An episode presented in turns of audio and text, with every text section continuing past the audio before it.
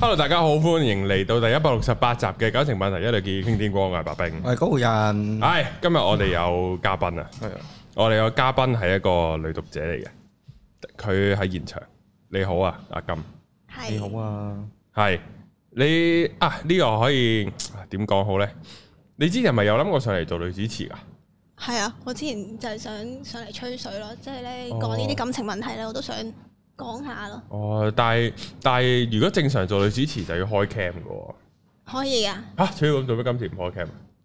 即唔係哦係 OK 下次，下次先。啲 下 人次可以啲人如果認得你把聲，你你又聽得翻有個路樣靚女嘅主持 呢，咁啊就係阿金啦。係嗯 OK，係啦。咁呢，誒、今日呢，就佢唔係女主持身份嚟嘅，佢係女嘉賓身份嚟嘅。嗯講唔講得嗰個事源啊？成個可以啊，係啦，就話説呢，本身呢，嗱咁啊出片嘅今日應該係十月十一號啦。咁啊，咁咁我哋呢，就唔係十二月十一號啦。咁而家呢，係十二月十號。咁本身呢，誒、今個禮拜嘅感情台我係已經放棄咗去唔錄噶啦，因為我係冇時間錄啊。係啦，咁就即係我係得翻禮拜日嘅下晝得閒啫，因為夜晚又唔得閒啦，然後星期一全日我都唔得啦。咁、所以呢，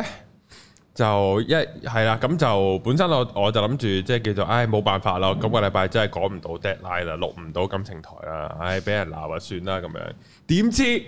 喺呢個十二月九號，即係今日錄之前嘅嗰一日，有個有個人突然間 DM 我。咁咧佢 D.M 我咧就話啊，我咧男朋友好中意睇你嘅，佢係即係佢係你長期忠實 fans，差唔多所有片都睇晒嘅。我話哦咁啊好啊，有睇我話有眼光啊咁樣，即係但係佢同我分手，之後咁樣 咁誒咁睇我都可以係撲街嘅咁樣，係啦，即係呢係啦，咁咁咁然後咧佢就打咗少少字啊啦，唔係好多啦，咁我諗幾十字咁樣啦，咁咧就咁就啊佢就點講點講，咁我就啊佢點解會咁同我分手嘅咧？誒、呃即係咁樣，咁我咁我就見佢，即係然後咧佢又打佢啊，其實之前都有諗過上嚟做女主持㗎，即係佢已經講完佢單嘢啦咁樣，咁我話咦咁樣啊，你會唔會想上嚟分享下件事啊咁樣？咁阿金咧就話：哦，好啊，幾時啊？咁樣咁就約咗今日啦。Ừ. 嗯咁、所以大家咧就星期一咧都有感情台聽啦，仲要係真係感情台喎、今次。誒真係好感情添喎，今次係。咁啊，我哋一開頭就唔好講啲唔開心嘢住啦。雖然我哋盒紙巾已經擺咗喺佢面前，係啦。誒、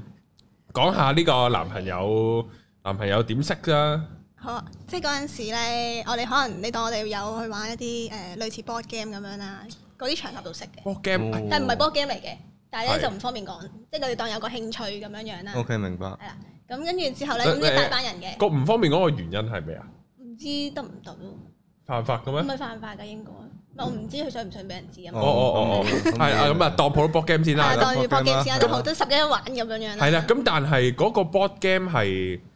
即係係點樣約嘅咧？即係咁，我本身如果我啦嚇啊，我我我幻想中我玩 board game 就我全部 friend 都識噶嘛。係但係呢個似係你唔識咁一上網約咁樣唔嗰啲啊識㗎，人即係誒 friend 一齊嗌埋一齊嚟玩咁哦樣咯，好似係以前狼人殺都係㗎，即係係啊嗌多係啲啊 friend 咁樣一哦齊，friend 嚟搭玩 friend ，friend 咁搭 friend 咁樣樣樣，哦，跟住就識咗啦。我係完全冇呢啲 network 嘅 屌，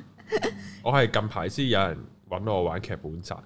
係咯，就係類似咁樣樣識咯。哦，係係啦，啊，好期待啊！搞到我嚟咁玩劇本殺。哦係啦，好咁啊，玩呢啲啦，咁啊，跟住之後咁嗰陣時認認識咗啦，咁但係都冇乜嘢嘅。跟住之後咧，可能大約一年之後，哇，係啊即係冇乜點傾偈，即係大家純粹 follow 咗 IG 咁樣樣，冇乜點傾偈嘅。咁但係一年之後，咁我哋咧就喺條街度撞到啦。係係啦，跟住之後咧係好搞笑嘅，即係我好少落去蘭桂坊嗰啲地方啦。跟住我哋撞到嘅地方就係蘭桂坊，即係我一跟因為因為嗰日咧係我收工，跟住有啲同事一齊話落去，因為有個 event 咁樣樣，跟住我仲拎咗個買餸袋咁樣 Muji 嗰個咧，嗯係，跟住之我後 Muji 啫都係，OK 哦都嗰個環保袋， 都靚嘅都靚嘅。跟住之後就落去，跟住我一落車即係未落的士，跟住我就已經見到佢同埋我另一個 friend 一齊咁樣樣啦。嗯哦跟住佢哋就叫我啦，跟住之後我又見到佢哋，跟住就一齊 say hi 啊，跟住之後就一齊入去嗰個 event 嗰度玩啊，嗯咁樣啦，你當。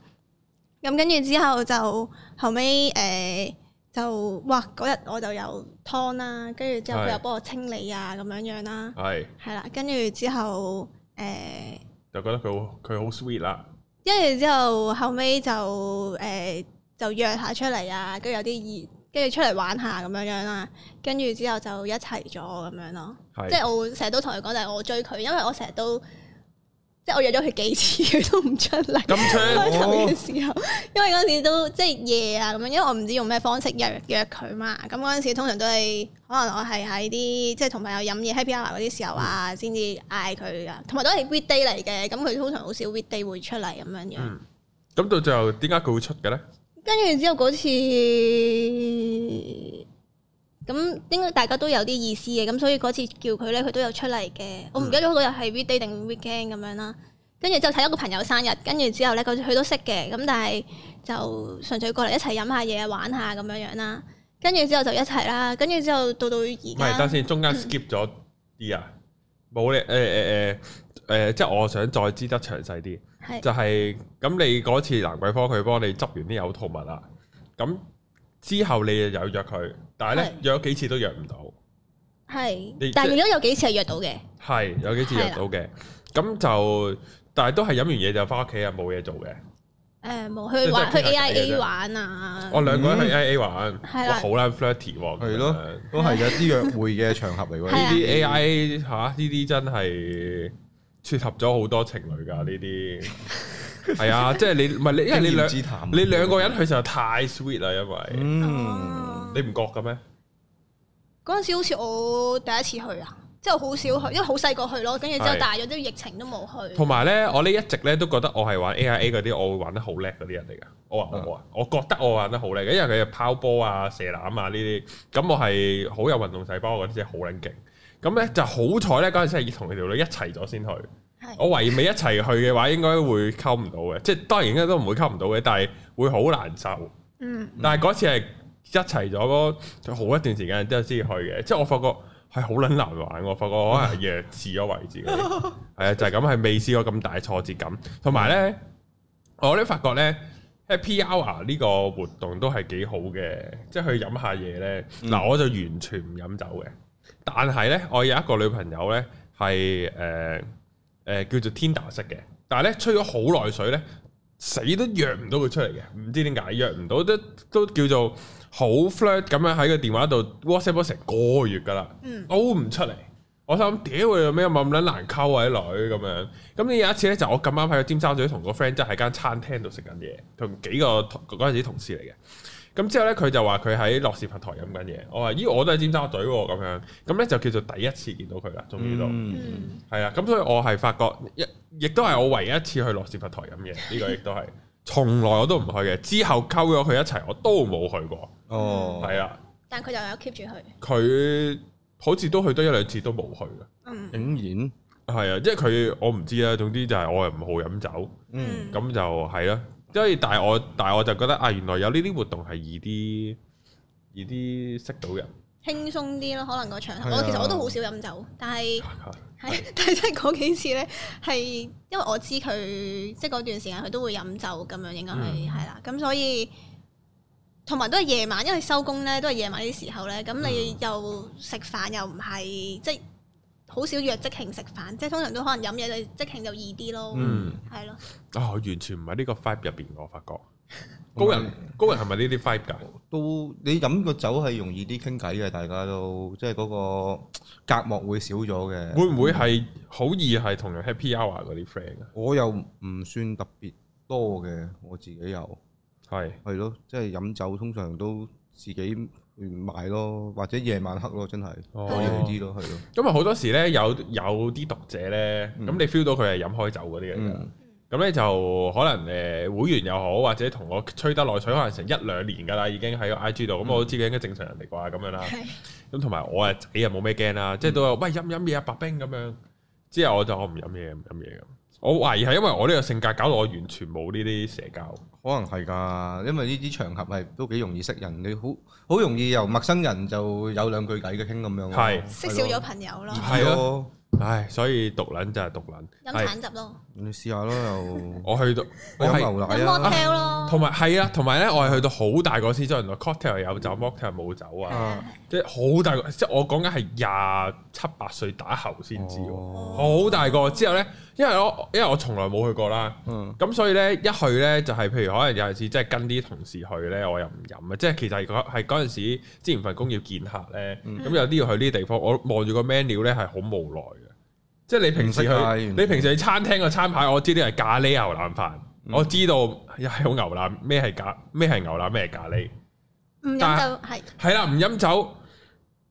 即係點咧？我見到嗰啲字有咩我唔知啊 Bloody Mary 啊，嗯有乜鬼嘢啊係嗰咯啲，完全都屌你老味玩鳩我啊咁樣咯。嗌啤酒咯，所以唯有嗌唔到，係啊，去到係嗌啤酒咯，唯有，但係又好戇鳩啊！唉去酒吧又嗌翻啤酒，我落 seven 買啦咁咁樣，你 draft 又同咁有罐裝又唔同嘅，都係嘅，都係嘅。但係我又唔識啊嗰陣時，哦對於乜撚都唔識。我我嗌係下咯，我係有一次我真係忍唔住，喂，有冇啲好飲介紹？之後但係我又唔係好飲得，之後唔知俾個黑啤我飲，哦不過黑啤啊因為黑啤好好飲喎。哦甜係啊啲咯，有啲就係啊嗯係啊係啊，得不過都好多牌子嘅，不過都唔講嘅，因為我完全唔識。係啦，咁同佢咁點樣一齊嘅咧？約會咗幾次啦，又去 A A 玩啦。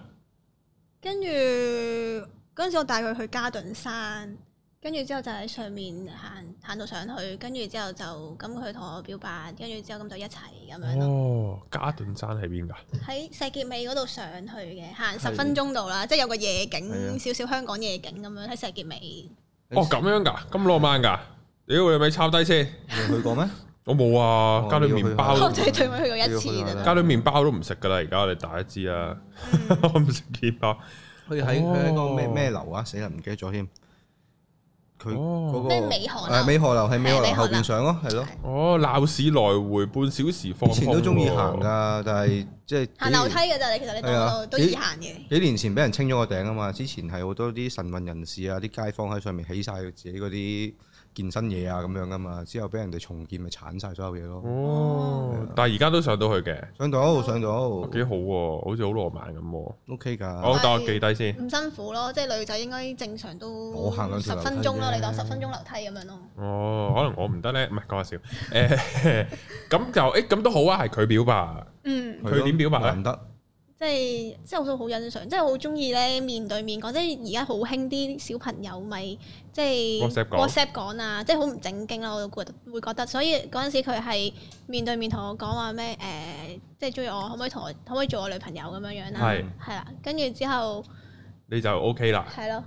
跟住所以我就覺得呢樣嘢好好，因為同埋有少少背背景係，即係我即係佢細我，即係呢個男仔咧細我兩年嘅，嗯係係啦。咁嗯即咁咧係我又未試過姊弟戀嘅，其實係啦，係之前嗰啲都係可能誒大我一年或者同年咁樣啦，嗯係啦。咁所以即係嗰陣時我都有諗誒、即係佢係咪認真啊，定係玩玩下咁樣嘅係嘢，係啦。咁係咯，咁跟住之後就，但係都 OK，跟住之後就一齊咗啦，跟住又一齊去獨木舟啊，哇，係啊，去哇去咗邊度啊？嗰度西部湖係赤柱，好似去咗赤柱咁樣，兩個人去咗獨木舟咁樣正樣， 喎，嗯係啦。正喎，屌好羨慕添，我又要第一 mark 嗯通常低第呢一年先至會有呢啲活動，啲。第一年仲係會去迪士尼啊咁樣樣係咯。曾經有個女仔話帶我去一齊獨木舟噶，係咯，因為唉，你繼續啊，係啦，跟住就咁樣樣一齊咗兩年幾，中間有冇啲咩 sweet 嘢啊拗撬下嗰啲咧？sweet 嘢有冇啲送禮物佢都有心思啊？你即係你又有心思啊咁嗰啲咧？ sweet 嘢啊！誒、第一年我生日嘅時候，佢會整條片俾我咯。但係嗰陣時，我哋可能一齊嗯咗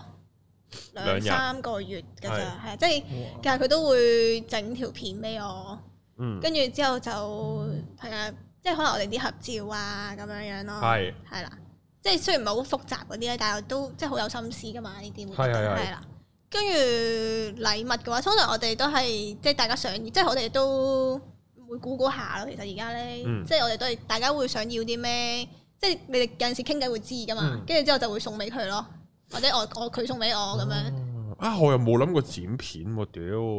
誒你好喎、即係雖然我唔係話專業剪片啦，但我都識剪下啊嘛。係啊，唔係好簡單，佢就咁即係可能你 iMovie 咁樣拎誒拉幾張相砌翻埋一齊咁樣樣，即係你打少少字幕咁樣樣咯。係啊，同埋佢嗰陣時誒即係嗰時因為 Covid 咧，好似誒淨係乜都冇得玩，跟住我哋就去咗遊輪，即係佢第一次，即係我第一次去啦。跟住之後就哇好開心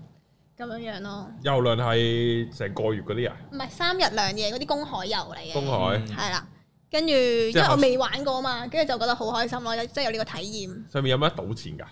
有啊有有，夜晚出咗去就有賭錢噶啦，即係夜晚你架船一使離開咗香港就可以賭錢，哦 fuck！之後又有泳池啊、gym 啊、自助餐啊嗰啲。係啦，上滑梯啊咁樣樣，哦，呢個就係鐵達尼極限 啊！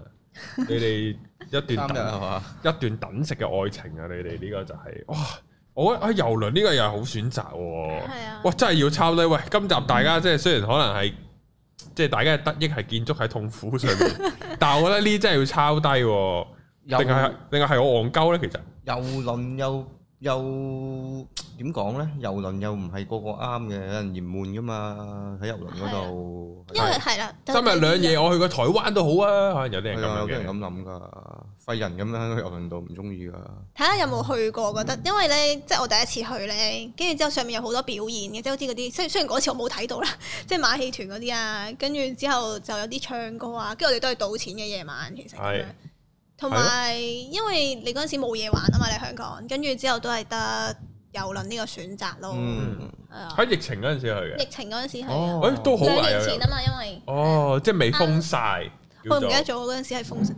係應該係喺上面使唔使戴口罩㗎？遊輪度去嘅時候要嘅，去嘅時候係入到要。去上面好似唔入到去，好似唔使戴啦。係係啊係，咪都計出境㗎？但係咁樣梗係出境嘅。啊，哦，即係要戴 passport 嘅。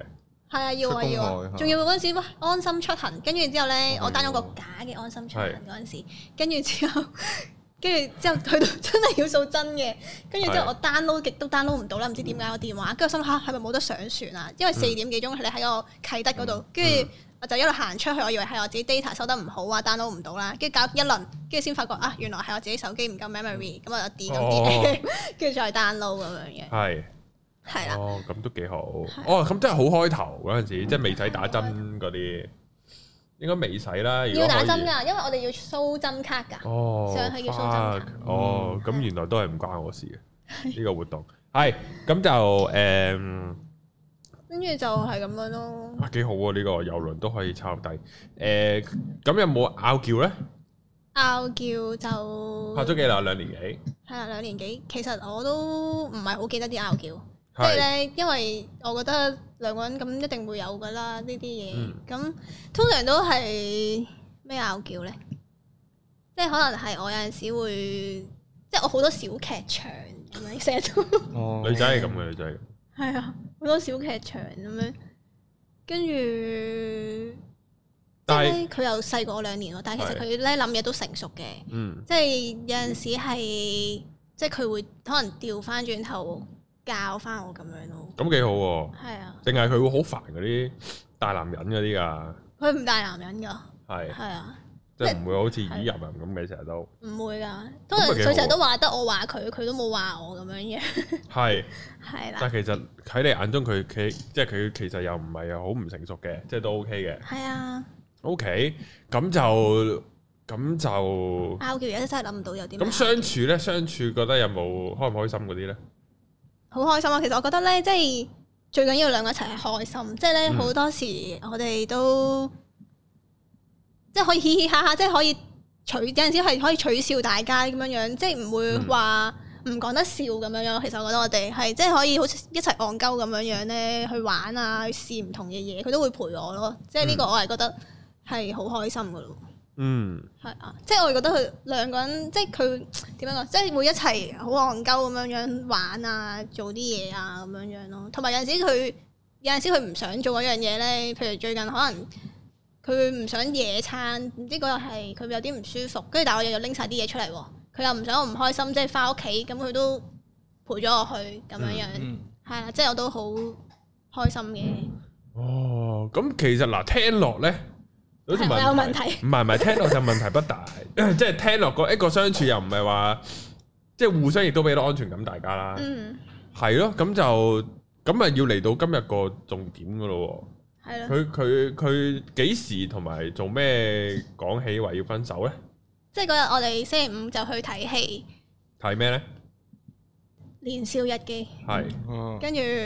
我喺個戲院度已經喊到肥呢啡咧，跟住之後咧就送我翻屋企啦，跟住之後，因為通常誒、呃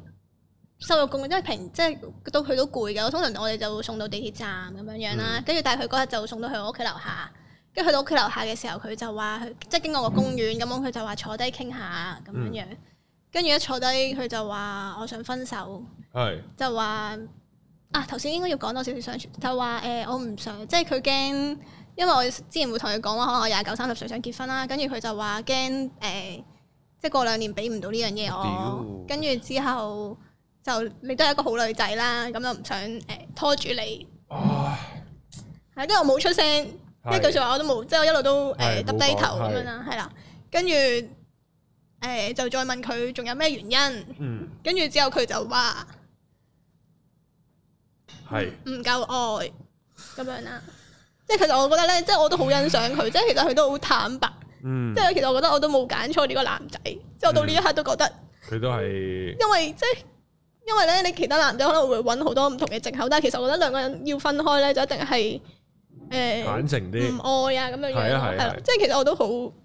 欣賞佢咁樣嘅，嗯，係啊。高跟人住之後係啦你，跟住之後咧，佢講完呢個，跟住我就靜，即係大家都靜咗。其實佢我冇乜講嘢嘅，其實嗰日嗯即係佢咁樣同我講分手嘅時候，嗰嗰一刻即係淨係得呢幾句説話啦。跟住之後我就起身就同佢講話多謝你呢兩年嘅陪伴啦，跟住我就轉身就走啦。係，跟住就誒但係有冇先兆嘅咧？先兆啊！係啊，即係我都唔係好覺有先兆喎，即係我而家諗翻，可能係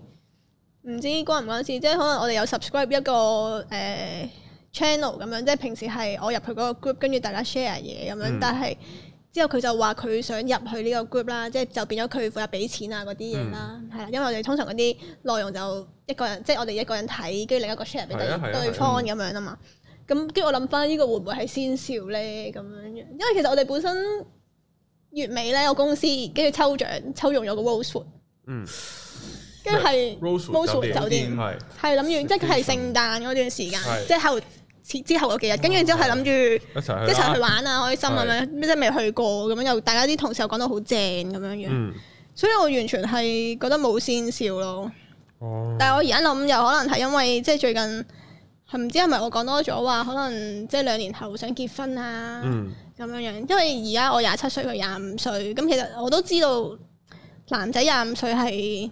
唔會想結婚咯，未定性啊都未定係咯。係啊，即係我諗翻我自己廿五歲咧，都其實係未噶。即係我當年廿五歲，即係嗰陣時可能即係以前可能二十歲就會幻想廿五歲嗯結結婚婚，啊但係其實去到廿五歲都未 ready 結婚呢樣嘢，嗯嗯係啊、跟住去到而家廿七歲，跟住我又諗啊，過兩年可能其實就應該會 ready 噶咯喎，咁樣樣咯。所以我第日其實我都唔知我兩年之後我係咪 ready 咁樣樣，但我就有同佢講話，我想廿九歲結婚啊咁樣樣咯，哦嗯，嗯，咁佢可能就有啲壓力，或者係係咯同。埋啱啱睇完《年少日記》啊，我即刻諗起嗰幕啊，Hannah 同阿同阿哦小野講嗰嗰段咯，係係啊，即係佢未未 ready 嗰段，哇屌，真係係咯，唔知係咪一個契誒催催化咯，激化呢一下睇完嗰幕之後，真係諗一諗，跟住就係咯，係咁亂咯，我都唔講知，嗯因為其實我覺得男仔講分手咧，係即係諗咗好耐先會講，即係唔似可能有啲女仔嘈交會講啊係嘅，係咁樣啊嘛嘅，。我認同嘅。咁所以我又覺得佢其實都、嗯即係唔係講講下嗰啲咯，係啊，即係我覺得佢都真係有諗過嘅，係嗯啦，只不過我都唔知點解係嗰日啦，因為本身其實仲約咗今日去馬會嘅。嗯係啊，因為有個唔知咩杯咁樣，即係可能就諗住一齊睇下咁樣馬場，嗯嗯，跟住就咁樣咯。 Oh my god，因為咧，誒、分手咧，嗯嗱、因為我唔知個男仔性格啦，咁但係聽落應該係正正常常，冇咩係咯，，似乎都冇咩啊，係咯，即係白白淨冇性病嗰啲啦。啊咁就佢就應該有諗過下，同埋嗱，啊呢個可以問下高人，高人你如果你提分手，即係我唔知你人生有冇主動提分手啦。都有嘅，如果主動提分手，嗯，你嘅心路歷程係點嘅咧？都係醖釀咗一段日子先至噏噏出嚟嘅，係啦，但係對方係可以唔係好察覺嘅，都有可能嘅，係啦。係，因為個內心，因為咧，啊！喺個內心裏面好多掙扎咯，諗咗，因為即係分手啊，或者分開呢啲字眼就唔會立亂講出口嘅。我我啦吓，嗯即係我覺得講完就就係㗎啦，某程度咁樣咯。咁所以一定係深思熟慮，係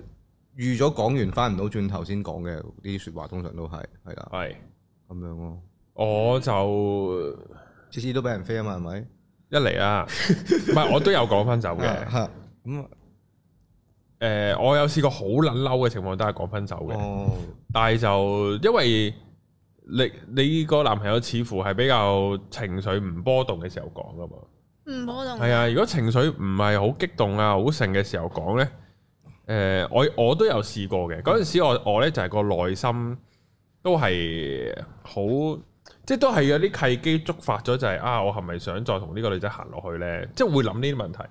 咁但係好多時呢個答案都係其實又唔係唔行得落去，或者唔係唔可以繼續拍。嗯因為對於個男仔嚟講，由我拍多一年半載就唔大影響，甚至有啲衰啲嘅咁啊，其實嗯揾埋咯，邊條女啱先至飛咯，係即係都可以咁樣諗。咁所以呢，就呃誒呢、個係當然人人性格唔同啦，但係我都絕對懷疑佢係有深思熟慮過先講嘅，即係唔係夠講，嗯，啊都唔易講啊分手，難㗎，都有啲難過表白嘅。都係㗎，都係係啊，啊。分手係難過表白㗎，對於我嚟講。咁嗰個情感嗰個基礎係多過表白嗰陣時㗎嘛。係啊拍咁耐拖啦，係咯，都唔敢亂咁講㗎好多時候呢啲嘢係啊，同埋我咧近排發覺到一樣嘢，不過同分手無關嘅係咩咧？就係咧同唔同，即係同個女仔表唔表白啊，各樣那樣咧，嗯可能咧就係、表面上咧，我咧好似幾中意個女仔嘅，嗯但我咧又幻想啲畫面，就係、啊同佢幻想拖手行街，然後我竟然咧係覺得啊，我唔係一直都中意個女仔嘅咩？點解我幻想同佢拖手行街，我會唔想同佢拖手嘅咧？吓？之後我就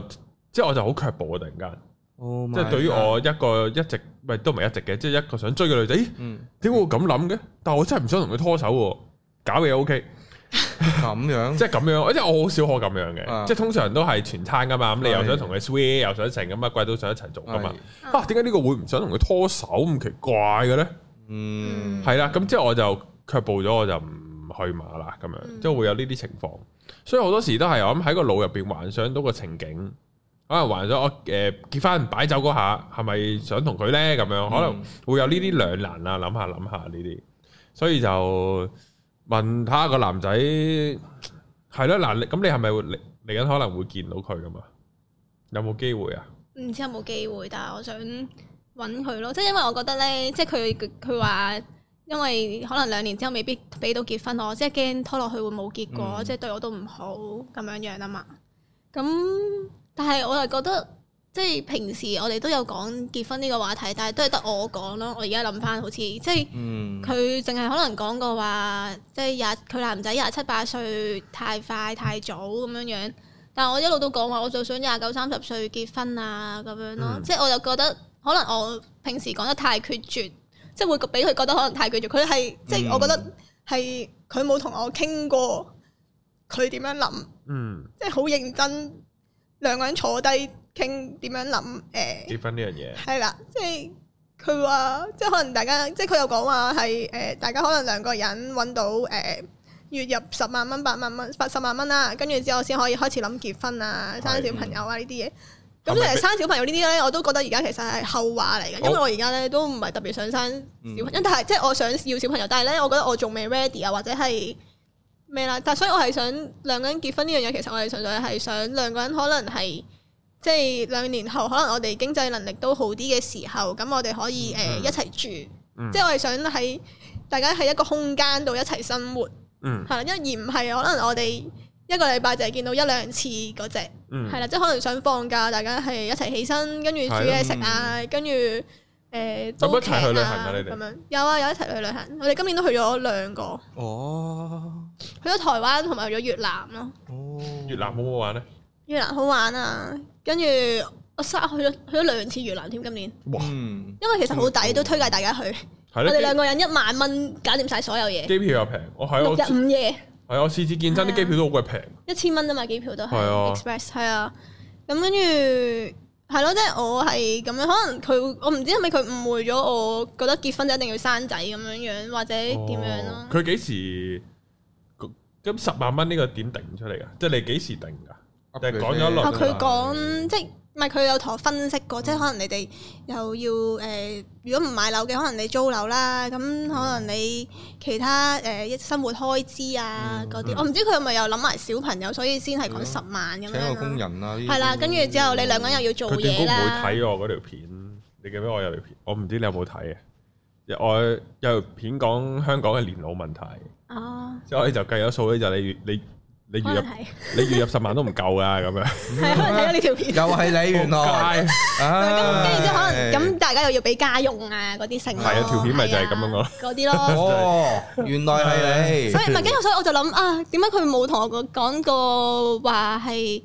即係即係佢就係同我講話之後先至諗分，即係誒十萬蚊，大家兩個加埋十萬蚊之後先可以誒、一齊建立一個家庭啊，先諗結婚啊呢啲嘢啦。但係係咯，跟住之後我就，但係平時我講話啊我廿九歲、三十歲就想結婚啊，佢又 O K 嘅喎嗰陣時。嗯即係佢又係咁樣嘅，話俾你知。唔係，我其實我都信佢㗎，係啊但即係我都覺得佢嗰陣時係 O K，但係唔知可能佢翻去諗下，同埋呢排可能我又有去啲婚禮啊啊，跟住可能又講起呢個話題啊，跟住佢可能就覺得自己俾唔到我，咁就唔想拖住我，嗯，即係咁，但係我又覺得佢好似冇同我傾過，淨嗯係我係咪真係想？我就係想嗰啲嘢講，咯男人就係咁樣嘅。你聽佢聽你話你廿九三十歲想結婚咧，佢就會將佢擺落呢一個係嗰條 task task 嗰條線嚟嘅，冇得動搖嘅線嚟嘅。個其實男我係可以嘅男人係會咁樣聽你，你不停咁重複講啊嘛，呢單嘢係啊你又成日提啊 我嘛成日。講佢嗯再覺得呢呢樣嘢係冇彎轉，冇得傾，所以佢先會有呢個決定咯。而男人係好衰嘅，當佢覺得呢樣嘢冇得傾、冇彎轉嘅時候咧，佢係唔會講嘅。哦，係係啊，咯，好乞人憎嘅。同埋咧，你講緊男人結婚呢樣嘢咧，你一個廿五歲僆仔咧，佢係點樣都唔會諗噶啦。嗯即係我嗰陣時廿五歲嗰陣時，我都會諗，屌你起碼拍翻十年拖同我講嘢啦， 拍嗯結咩婚啦咁樣，咁樣呢啲嘢一定係咁樣嘅係。但係係通常你男人你真係去到某個年紀過三十歲啊，或者嗰啲時間咧，佢會忽然之間就覺得好似 OK，好似荷爾蒙分泌變咗咁樣啊，變咗你明白係啊開始覺得啊，其實都可以啊咁樣嘅喎，係唔知點解嘅喎，係冇得解嘅喎呢樣嘢，係喂，咯同埋 呢個講啲好鳩忽嘅嘢先啦，啊係有緩和啲氣氛。係男人咧去到咁上下咧，即係男人個發育咧係好奇怪嘅。係男人你話哦，你長高長到十八、二十、廿二咁樣啦，嗯咁、但係咧，你見好多男仔可能廿歲嘅時候，如果佢唔係做 gym 啦，嗯你會見到佢身形好撩嘅，好、多時都係好好好單薄嘅個男仔身嗯形。但係咧，唔知點解去到廿尾三十咧，佢你當佢肥咗啦，嗯咁、但係你會見到佢成個身形唔同咗㗎，會好似厚咗啲啊，冇咁哦嗯啲僆仔嗰種撩瘦係冇咗嘅。啊咁呢個咧亦都係伴隨住就係佢會佢佢佢開始承擔到多啲哦嘢即係。有膊頭嘅人有真膊頭，係啊，即係呢個係一哦個好好客觀咁 Oh 講，就係 my 佢 God 即係佢開始有膊頭，哦咁所以即係個人開始誒冇咁撩啊，冇咁瘦啊，咁你啊咁佢個人佢就自然就會覺得佢可以承擔到多啲嘢，哦咁佢就嗰陣時就會開始諗結婚㗎啦。嗯咁所以咧就大家如果想結婚咧，就冇揾啲太撩手嘅男仔，哦係啊，即係佢佢會願意去承擔多啲嘅，呢即係個會有以呢啲嘅以。前啲人都係咁樣噶。咁以前啲人肯承搵啲肥仔肯承擔嗰陣時，咪差唔多死咯要， 咩啊？即係以前古代人啊。古代人都係咯有啲見頭嘅。係咯，去到三十歲先開始有承擔咁樣，人哋十零歲啊唔係㗎，佢哋嗰啲因為早出嚟做嘢咧，四廿歲就死㗎 咯喎。哦但係佢哋廿歲就有膊頭啊嘛我廿歲有膊頭嘅，因為我諗到係啊，啲即。係隨住個年代同埋同哦同佢個心智有，即係同個心思嘅我會哦即有係影響捱得嘅，多就會快啲，快啲有膊頭咯，哦，明嗯白。係啊，會有呢啲㗎。咁所以嘅所以點解有陣時見啲人四廿歲個樣都好撚 young 啊，身哦形背後望成個僆仔咁，佢因為真係冇膊頭。係啊，唔即係會有需呢要啲㗎唔需要做，唔需要有呢啲煩惱啊。係啊，即係當然唔係好絕對啦，啊，但係好多時大家可能都會發覺就係，哎呢個人佢結咗婚之後真係會，你你當佢肥咗又好，發福咯當會佢即刻嗯大隻咗又好，呢個身形會唔同咗，會有啲好奇怪嘅轉變。係啦，我講完啲鳩忽嘢啦，咁就所以即係你你你嘅男朋友而家就廿七歲，廿五歲廿五咋啊我廿七你廿七喎廿五不喎，過其實我咧都可以，即係我冇同佢講過嘅，即係我代入翻，即係我當年廿五歲， 即係前兩兩年前廿四五歲嘅時候，咁我未同佢一齊之前，我有個都拍咗大學嘅時候一段時間嘅男朋友啦，即係嗰陣時佢都有話咩可以簽字結婚啊咁樣，跟住一齊抽居屋咁樣啦，嗯跟住、我又嗰陣時其實我自己覺得太快，即係我自己即係都拍咗兩年㗎啦，但係都覺得其實我都未 ready，即係我以前二十歲就想廿五歲結婚啦，但係其實我去到廿五歲嘅時候咧，我係未想結婚㗎，即係係咯呢個心態咯，所以其實我好明佢而家佢先廿五歲，咁男仔可能仲遲過女仔少少起。碼前五年 啦，所以真係咁所以我就即係我知我其實一路都可能俾咗好大壓力佢，嗯係啊，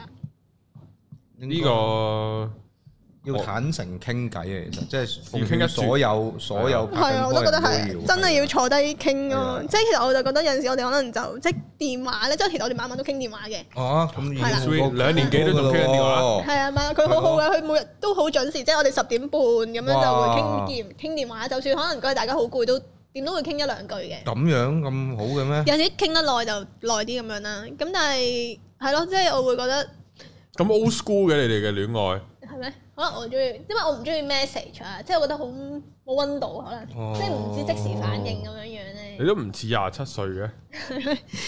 所以係係我嗰啲歲數啲人先係咁嘅咋。係咪啊？所以我覺得佢分手係面對面講啦，同埋佢講得出唔夠愛，即係我都即係覺得自己冇揀錯呢個嗯都男算仔係咯，咁係啦，真啊，係嗯講完呢下。係啊，所以咁樣咯所以。睇白冰嘅人都唔太差。 佢呢、個佢呢個年紀俾咗呢個反應都算係咁樣啦，係咯，，係。即係我就覺得啊所有人其實都真係要坐低咧，係傾咯，即係唔係嗯平時喺條街度鳩噏兩句嗰啲傾咯，真係你真係要揾個 moment 咧係即係好靜啊，或者兩個人係真係坦誠相對嗯咁樣樣。所以我就覺得我哋我就同佢好似冇呢個 moment 係大家坐低講嗯結婚呢個話題咯，即係永遠都可能係鳩噏下啊兩句就算係咯啦係唔咯得啦咁樣樣咯。跟住佢又好 take it serious 啊，跟住嗰樣嘢佢又已經係啊，會好剔㗎。哦譬如我我有一次咧，同個叫做我哋你當誒、呃可能有機會發展嘅女仔出去食嘢啦。我唔唔知講開啲咩啊，佢唔知講話咩，唔知邊個邊個催佢結婚定乜鬼。嚇咁樣已經傾結婚，都未開始已經傾結但婚，係佢唔 係係啦，咁大但壓係佢但係佢唔係即係佢唔係 Sally 係同我講嘅嗯，佢仲要講開有件咁嘅事，嗯，即係我即刻嚇到狗熟，夠熟添啊！即係夠熟。但係嗰陣時我已經嗯係 over 咗卅歲㗎啦。哦，誒，我想講翻，本身咧，我哋一齊嘅時候咧，咁因為我未試過姊弟戀嘛，我都有同佢講，其實我係想以結婚為前提嘅。嗯嗯嗰佢嗰陣時都有認，即係佢嗰陣時都 OK 嘅，嗯，即係佢嗰陣時又話其實如果啱嘅話，早啲結婚都冇問題。但係可能而家諗翻，可能佢嗰陣時就佢廿三咗，廿嗰陣三時四歲係啊太啱咁樣講呢啲嘢咯，係啊係啊，所以但係跟住佢就其實貼地啲咯，咁所以佢先至覺得一即係要有經濟能力嗯先至可以諗呢樣嘢，我都覺得係啱嘅，因為你去到之後你結婚好多嘢都係關錢事噶咯，係其實係同埋嗰，陣啊即係唔似你拍拖咁樣樣兩個人出去係啊鳩揈揈咁樣一日咁唔係啊樣，嗰陣時要要溝你啊嘛，大佬，咁梗係咩都話係啊，OK 啊，冇問題啊，咁樣先㗎啊啦，係咪先？冇得好講啊，呢啲真係啊！係啊，哦，呢、個真係高人咧，高人點睇？誒、咩咩點睇啊？有咩好睇啊？邊方面啊？即係結婚呢個話題，結婚呢個話題就睇下點啦呢啲嘢。頂唔係其實咧，我本身係覺得咧，如果兩個人即係我有段時間嗯係覺得如果唔生仔咧，可以唔使結婚嘅，其實嗯你兩個人開開心心一齊係就得㗎啦。嘅，咁但係生仔我後都尾覺得唔使結添啊，真係真心。要咁我 B B 都要寫我名明嗰啲分咁啦啊，， 唔唔關事㗎，都可以照落名㗎。名分嗰啲係咯咯，一個家庭完整啲咁樣係咯咯， ，OK 係啦。跟住，但後尾咧，我又見即係嗯聽個 YouTuber 講咧，即係可能當如果即係有啲醫療情況哦係咧，啊嗰啲緊急簽咧簽字嗰啲字啊嗰啲係嘛咪係啊？啦，朱松米啊，係，你係咪聽唔朱松米講？係我聽誒台灣好嘅，多人都哦係都係咁講好多都講都嘅。冇得簽紙喎，做女朋友係啦。跟住之後冇得我就整死個老公攞遺產。係啊，冇㗎，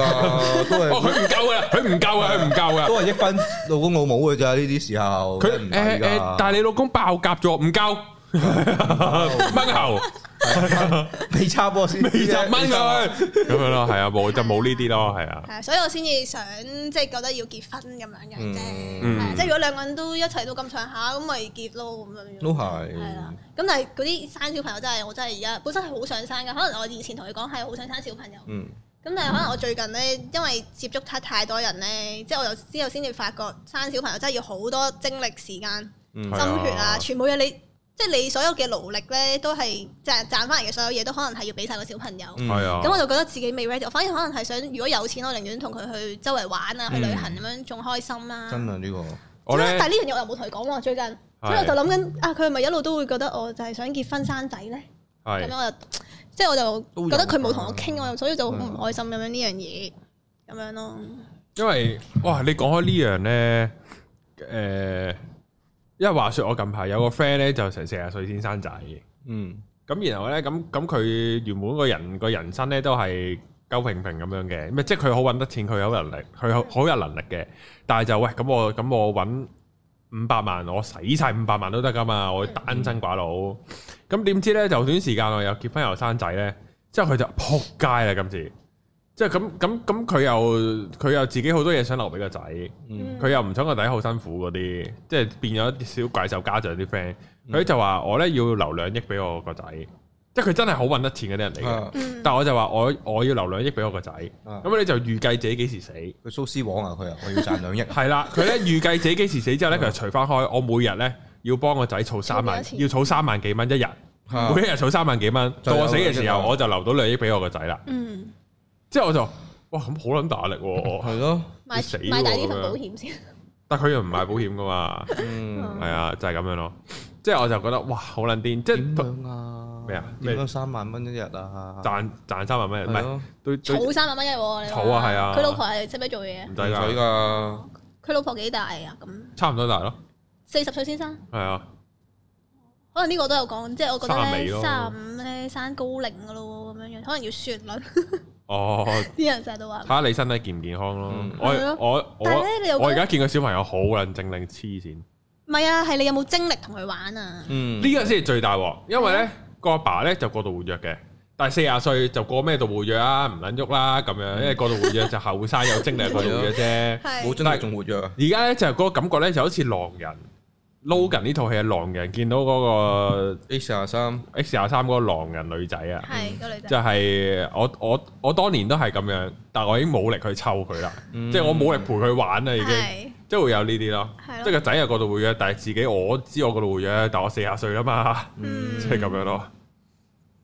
即係都好都好多呢啲嘢噶，所以就個仔一二十歲你就六十歲噶咯喎，係啊，佢成日都咁講，係啊，唔覺得好老咩？會㗎，唔係係咯意外嚟㗎。即係本身唔想生唔嘅，係㗎，係想要啊，小朋友㗎唔係想要小朋友意外嚟㗎，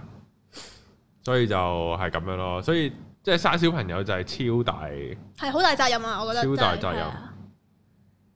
即係我覺得而家真係生仔要考牌呢個嘢真係真嘅，之後咧就講開咧，呢、個都講下啦，就係話誒，即係誒、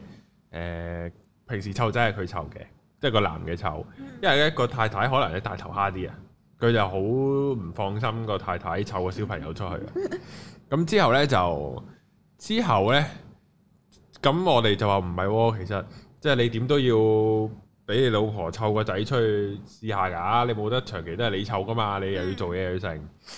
之後咧就唔係喎，你真係好大頭蝦 喎。漏咗個仔喺廁哦係啊，所，真係會漏噶，真係會呢啲噶，好大風險咁噶。大喎，即係我哋話，即係我哋話，你個仔行緊運噶嘛，即係嗰啲冇風事水嗰啲嘅，啊，漏咗都冇事冇，嘅，即係佢講冇事嘅，唔使驚嘅。係啊，兩億㗎嘛，嚟緊㗎啦嘛，係啊佢仲要捱，佢要捱你嗰兩億㗎嘛，佢唔會咁快有事嘅，係啊，冇哦事嘅。之後佢話你黐線個仔係，即係佢即係個仔唔係你，你咁講啫咁樣。哦，咁我哋都係講下笑嘅。咁、嗯但係就係啊，湊仔好大壓力啊。呢、個都係。咁咁就唔應該連個媽媽都唔俾佢掂咁誇唔張啊，係佢又唔係俾佢唔掂俾佢單獨出街，咁就太過分嘅， 我又覺得個媽媽都要有呢個責任，都要負責噶嘛，其實㗎都要訓練佢噶嘛，其實點樣都都要。噶，所以嗯哦唉呢啲又好難搞啊呢啲，係啦，咁就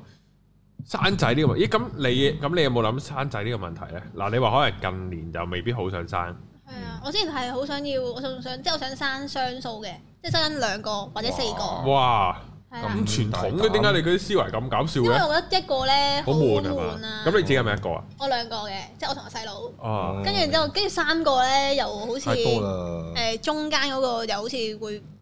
俾人忘記咁樣樣，以前唔知睇咩故事，即係成日都覺得中間嗰個冇人理咁樣樣，所以我覺得好似四個咧，一係就兩個，一係就即係雙數會開心哦啲，同埋我中意熱鬧嘅屋企咁樣樣，即係一家人圍埋咧圓台食飯嗰啲嗯咧，跟住但係而家就覺得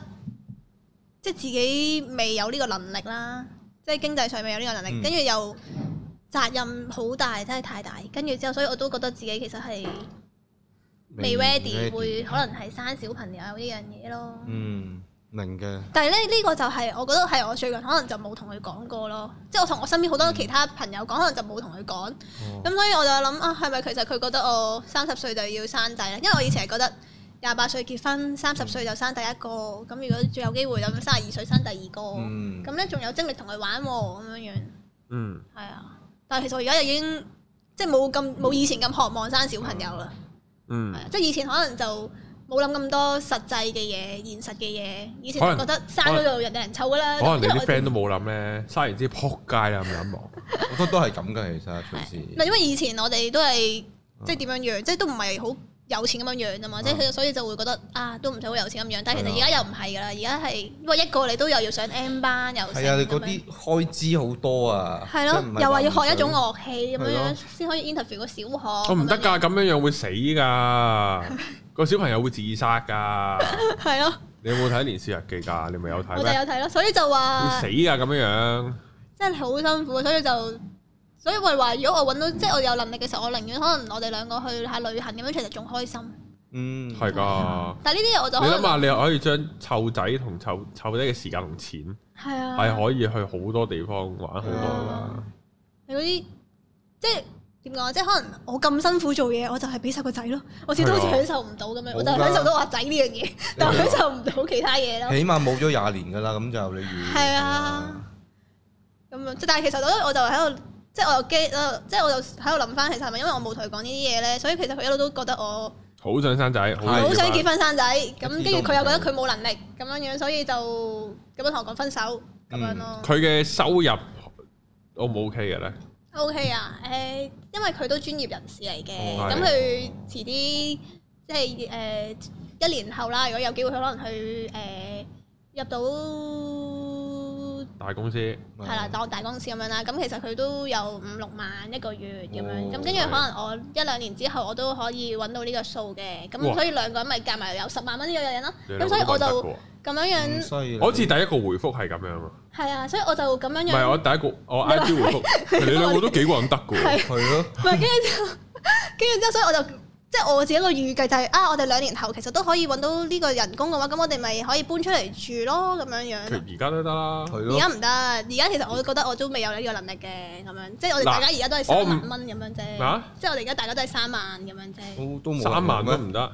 唔得，因為咁你家用咁樣你食飯，即係即係你會好緊絕咯。咁所以其實我哋都唔想，即係就算佢想我都唔想香啦。港真係高消費一啊！定咁樣會改，一定會改變而家嗰個生活模式嘅。如果你而家咁樣搬出去住嘅話，即係而家有啲享受啊。喂，你兩個揾呢個銀碼做乜鬼嘢窮遊咁講到一萬蚊搞掂晒越南咁樣 嘅？即係覺得好抵啊！食得屎嘢唔係喎我哋唔係窮遊啊，我哋哦係搭的士啊，我哋每一次出去都係坐的士啊，食好嘢嘅。但係我意思係真係好低物價啫，純粹嗰哦度，OK 係啦 OK，咁樣咯。但係即係佢都想儲下錢咁樣樣噶嘛，嗯，嗯，係咯。咁所以我就覺同埋佢而家都因為可能。佢屋企就即係唔使點負責啲乜嘢嘅，咁嗯佢就係俾家用，跟住咁就媽咪可能就一家頭細務全部都打理晒，咁所以其實佢都想住屋企嘅，咁我都係咁樣啊嘛，咁所以我就諗即係呢一年一定唔會係咯，所以我就覺得過兩年可能我哋都成熟啲啊，咁我哋就經濟又許可啲，咁咪即係鬆動啲咯，即係嗯嗯咁你就可以搬出嚟住咁樣咯，我係想咁樣樣嘅，係啦。重點係大家都仲想住屋企，咁咪冇呢個諗法咯，即刻。係啦，而家真係而家呢一刻都未有呢個諗法哦嘅，即係雖然都想成日見，咁但係真係搬出嚟咧，又我又覺得而家我又未咁鬆動嘅，咁嗯。樣嘅，係啊，但係其實都要搬出嚟，因為你兩個人，我唔知你想住幾大啊啦，唔使住好大㗎我哋，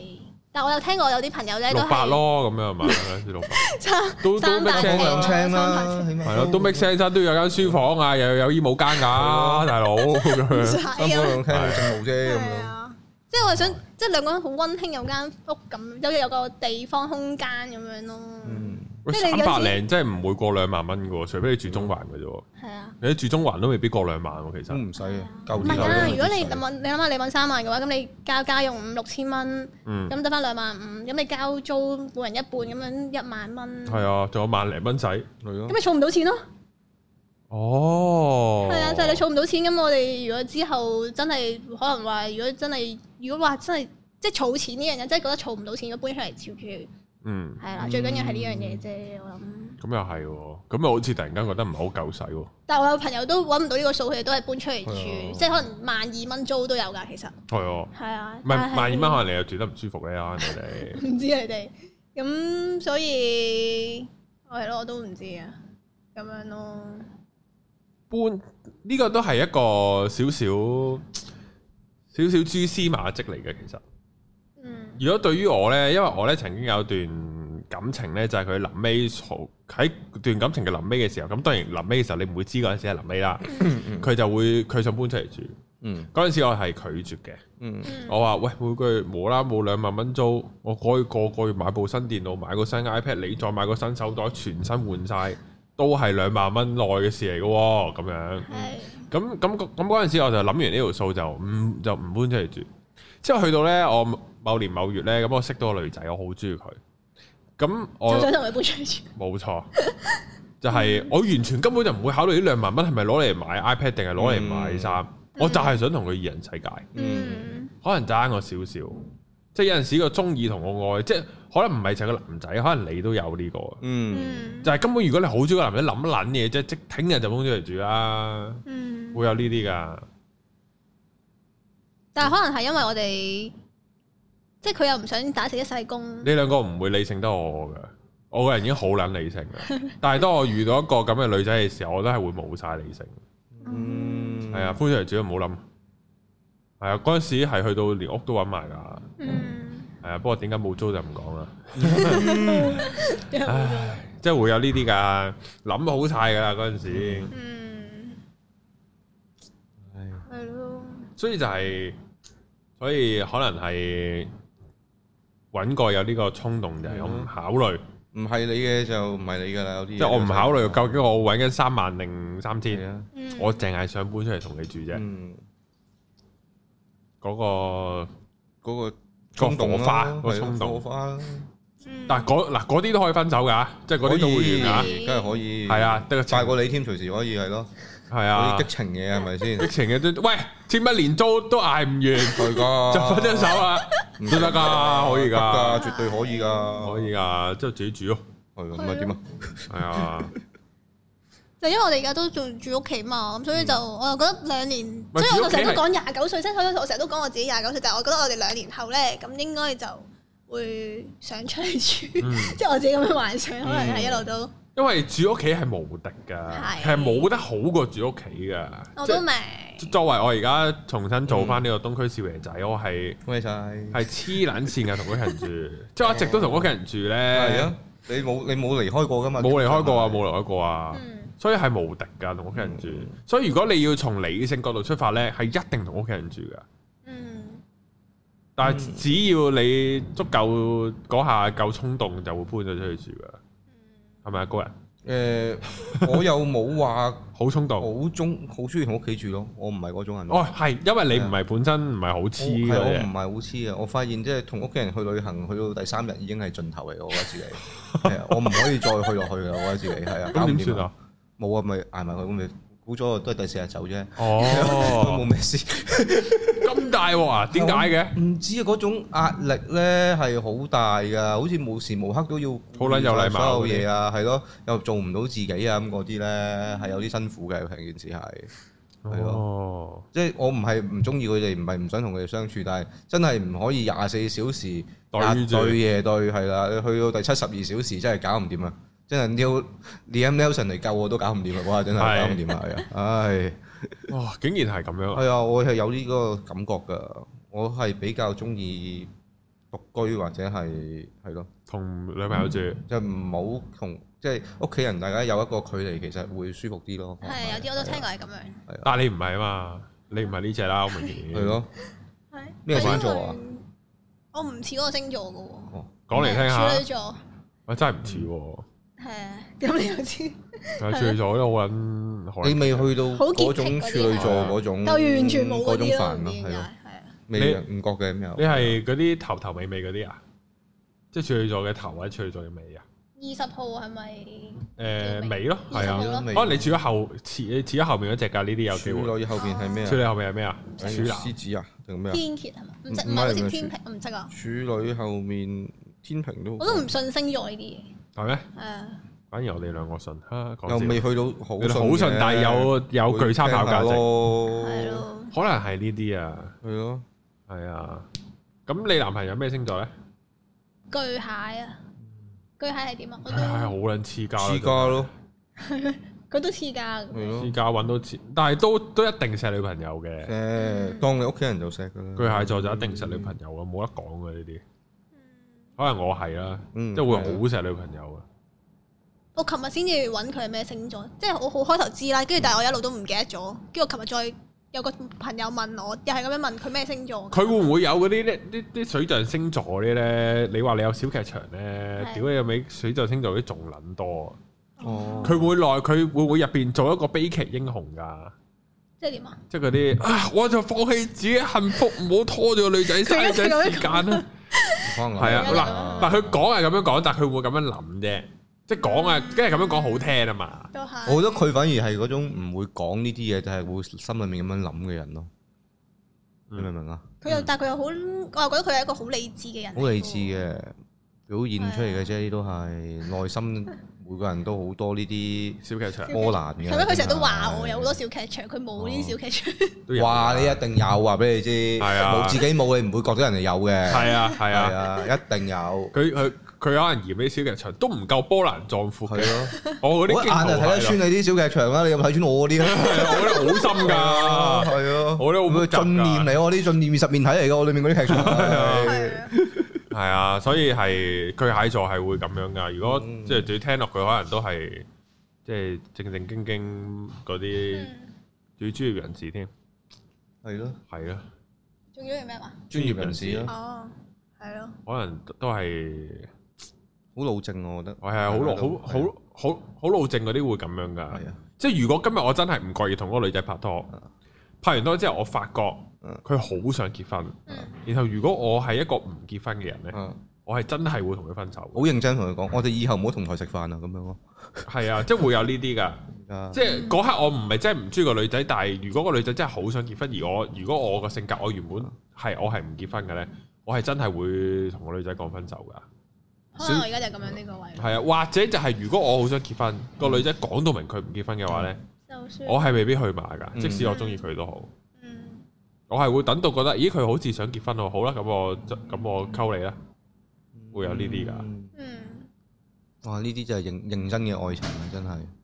認真會咁樣係㗎咯，我啊冇呢啲諗法嘅，從來都從來都唔認係真從。來都冇嚟啊咁樣， 一嘢嚟啊咁樣嘅就試咗先講啊。嗯係啊，呢啲就睇下睇下佢點諗咯。廿五歲就咩㗎啦，好難想結婚。嗯，嗯，係啊係啊，呢即係個我都明睇嘅。下你 soft 唔 soft 到佢，就係其實我你你得令到佢接唔接受，就係其實你都唔係咁想結婚咯。嗯因為，佢可以覺得，哎呀，你唔好為咗挽回我講大話啦，佢可以咁諗噶嘛。誒係啊你唔好就我啦，唔好就我啦我知你想點嘅。你唔好屈就自己啦，我唔值得屈就啊，即係會有呢啲噶嘛。係咯，我都即係我想，即係我就想同佢講清楚我。即係我對結婚嘅概念，即係我嗯驚佢就係 misunderstanding 咗我嘅意思，嗯即係誤會咗我，即係所以我就我但係你個碌或者你嘅談吐望落，你都係一個認真。認真得嚟，真係似會結婚嗰啲人咯。你嗰句以結婚為前提嘅交往係真確無誤咯。係啊，係啊好完全係真實過呢句説話。嗯係啊，係咯，咁即可係能佢會點講即係可能我講完都佢都唔信佢唔我，信㗎會，哦嗯咁都冇我辦法。我都唔信。咁樣咩？唔係我你講到生兩個生四唔個，係啊，即係我係想咁樣樣，但係我知道實際係但係我知唔你得咯明唔明，啊即係但係我知你係咁樣 ready 就嗱，如果如果個個男仔肯，即係唔好嗯計佢廿五歲定三十歲啦。係如果佢肯，我同你結婚生四個，你 OK 噶嘛？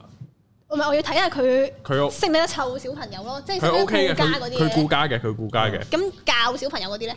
乜都得啊，係在乎你中唔中意佢嘅啫。而家去係啊到嗰個位，係啊即係如果有個咁嘅人，你係 OK 噶嘛？咁我都要中意佢，佢又中意我。係係係得係啦係啊，哦係咯咁就 OK 係咯。所以呢個係你你個心態已經 ready 去做呢樣嘢，然後個男仔就 feel 到我完全唔 ready。嗯，係啦，咁咁咁就會，咁就會中中間就會有呢個落差。嚇！但係我覺得我未 ready 生小朋友，我覺得哦你好 ready，佢好似搞到我 friend 你咁唔問係佢啊，唔問係啊我你覺得唔覺嘅，係啊真係。啊你咁點係算啊？我哋點樣講啊？咩啊？啊！我真係唔係咁樣過，即係我真係唔咁樣覺得喎。但係，嗯，時間係會證明嘅，嗯，可能你好快識到個就下年就結婚生仔，係咩？或者一齊半年發覺撲街大咗肚，結婚都冇咁樣，都會有呢啲哦噶，都會有呢啲噶。都唔奇嘅，即係我只可以講就係、即係呢段關係大家過得開心咁樣都都算係咁啦。但係都要傾嘅，我覺得點係都啦要哦傾都要嘅傾係，啦了一定借要呢了個個心機願嘅。會同佢講聲，即係如果佢理解明白，咁大家仲可以繼續發展落去，咁固然好事啦。但係就算、好啦，大家都決定各行各路啦，咁呢段回憶或者呢段經歷都唔係一件唔開心嘅事咯。係啊同埋我都相信即係。你好快都會揾到下一個㗎啦，係啊真以係你唔擔嘅心呢樣嘢，下一以個會更加好嘅，同埋一定係。以你嘅談吐同埋美貌，係啊，唔係我係覺得，我為你下個嗰個再成熟穩可重。能係要你要你要晒嘅嘢都齊晒咁樣。係啊，係啊，但我淨係想要佢嘛。哇！呢一刻就一定㗎呢啦，刻梗係啦分手嗰刻就一定係咁樣㗎啦你話唔係我都唔信啦因為佢有問過我咧，你係想三十歲前結婚啦，定係你想三十歲嗰唔係年定結婚。唔係你係想三十歲結婚，定係你係想同我結婚？佢咁樣問過我，嗯跟住我係覺得咁點解唔可以三十歲想同你結婚咁樣哦樣？但係其實我而家又諗咧，其實我係想同佢呢個人繼續行落去咯，因為即係我會覺得我喺佢面前又可以做自己啊，即係又可以戇鳩鳩咁樣一齊喺度，即係咁你嗰陣時點答佢啊？嗰個問題，我當時嗰好耐啦不過呢個問題，我咪話誒點解唔可以兩樣都係，即係三十歲前想同你呢個人結婚哦咁樣咁樣。佢壓力即刻大咗三倍，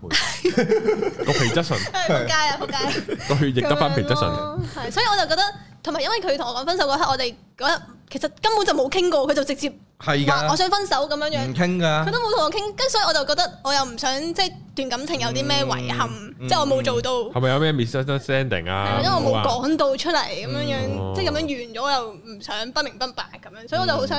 揾佢講清楚，即係我嘅諗法係咁樣咯，嗯係，啊，都都要嘅，都要嘅。好事啦。好啦，咁祝你成功啦。係咯，係啊，唔係啊，你遇到下個就唔會咁 諗噶。雖然我雖然我都做唔到，但係你哋有冇試過咧？即係可能你分咗嗯手，即係可能對方挽留或者你自己挽留。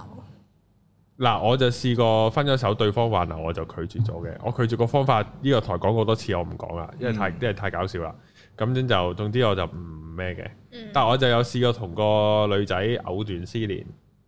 嗯，但係我就一直都仲中意佢，就會有呢啲嘅。哦嗯，即係仲一齊，即係佢挽留，其實都好似一齊咁樣，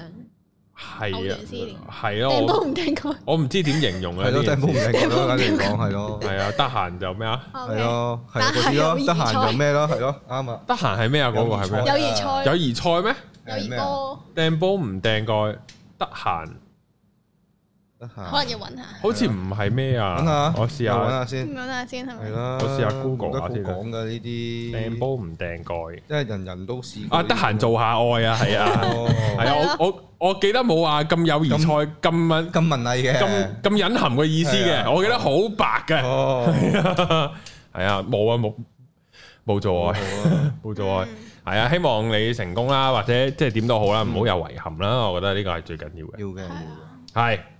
就係咁啦，今集嚟到呢度，好彩你都冇爆炸啫係，咯，多謝你，都係啷下啷下。係咯，大家有啲咩都留言講下咯，講下你哋嘅經歷啦，就係咁啦。今集嚟到呢度，多謝阿金上嚟接受訪問，係啦，下條片見，拜拜拜。拜。